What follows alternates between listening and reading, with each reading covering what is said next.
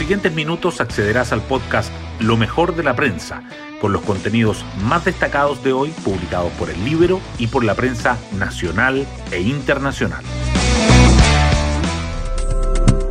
Buenos días, soy Magdalena Olea y hoy martes 4 de mayo les contamos que con las cifras de la pandemia evolucionando a la baja y con el tercer retiro de fondos desde las AFP en marcha, el tema de la conversación se desvió hacia lo electoral.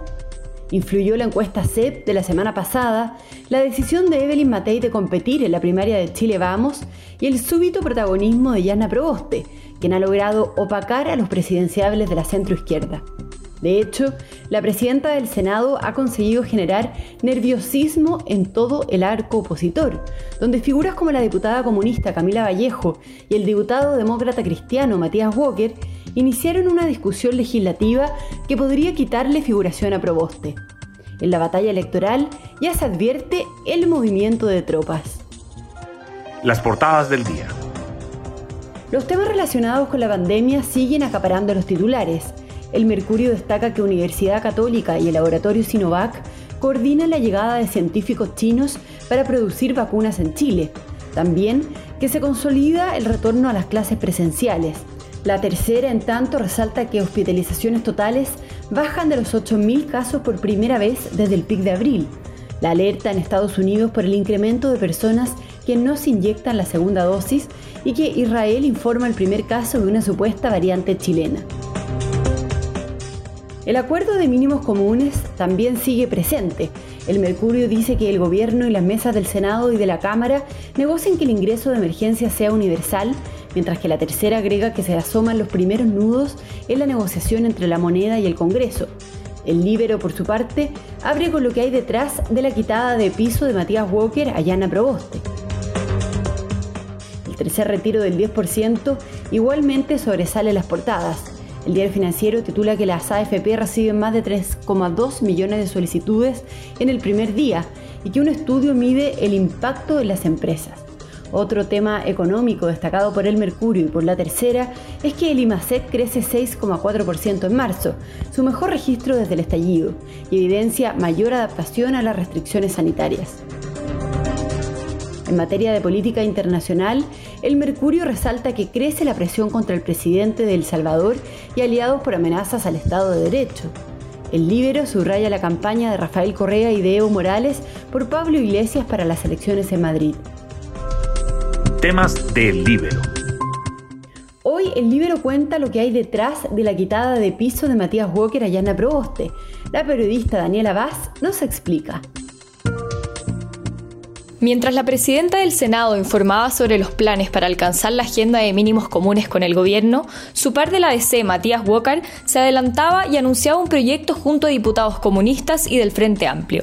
Fue una iniciativa de renta universal de emergencia que causó molestia en las bancadas oficialistas, quienes lo calificaron como una quitada de piso a proboste con fines electorales. ¿Pero qué hay detrás de esta movida? Según el diputado Luciano Cruzcoque, Walker quiere echarle a perder el protagonismo excesivo que parece haber obtenido la presidenta del Senado en esta materia, justamente en una semana en que Proboste se ha posicionado como la figura mejor evaluada en la centroizquierda, lo que ha cuestionado la candidatura presidencial de Jimena Rincón en la DC. Pueden leer la nota en www.ellibero.cl. Hoy destacamos de la prensa. El total de hospitalizaciones por COVID-19 bajan de los 8.000 por primera vez desde mediados de abril. Este quiebre en la tendencia, afirman expertos, marca el inicio de un descenso lento tras el pic alcanzado el pasado 20 de abril.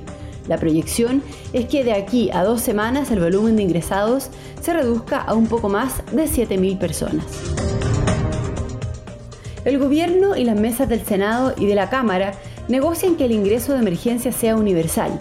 Las tratativas de ayer estuvieron enfocadas primero en generar consensos mínimos al interior de Chile Vamos y luego en aterrizar junto a las mesas del Congreso la minuta que la moneda envió el fin de semana con la propuesta de temas a acordar.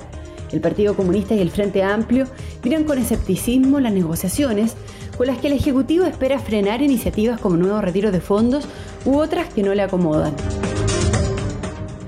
Las AFP recibieron más de 3,2 millones de solicitudes durante el primer día del tercer retiro, Un 31% de los afiliados con saldo pidió retirar sus fondos. Las aseguradoras, en tanto, recibieron casi 56.000 solicitudes para el retiro desde las rentas vitalicias. Un estudio calcula el impacto del tercer retiro en las empresas chilenas en el mediano plazo y la encuesta CADEM muestra que la amplia mayoría prefiere que el Estado ayude con bonos a que haya un cuarto retiro. Joaquín Lavín le pide a la UDI llevar un solo candidato a la primaria presidencial. Luego de que la alcaldesa de Providencia, Evelyn Matei, oficializara su decisión de competir en la primaria de Chile Vamos, el alcalde de Las Condes envió una carta al timonel de la UDI para expresar su postura. La directiva del partido reiteró que la definición presidencial será en el Consejo General del próximo 17 de mayo y agregó que los resultados de los comicios regionales serán claves.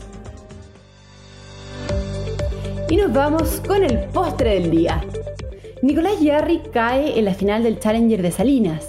El tenista chileno no logró enmendar el camino de la reanudación del partido, suspendido el domingo por falta de luz, y terminó cayendo ante el ecuatoriano Emiliano Gómez, que entró más inspirado y terminó llevándose el tercer y definitivo set. Bueno, yo me despido, espero que tengan un muy buen día martes y nos volvemos a encontrar mañana en un nuevo podcast, Lo mejor de la prensa.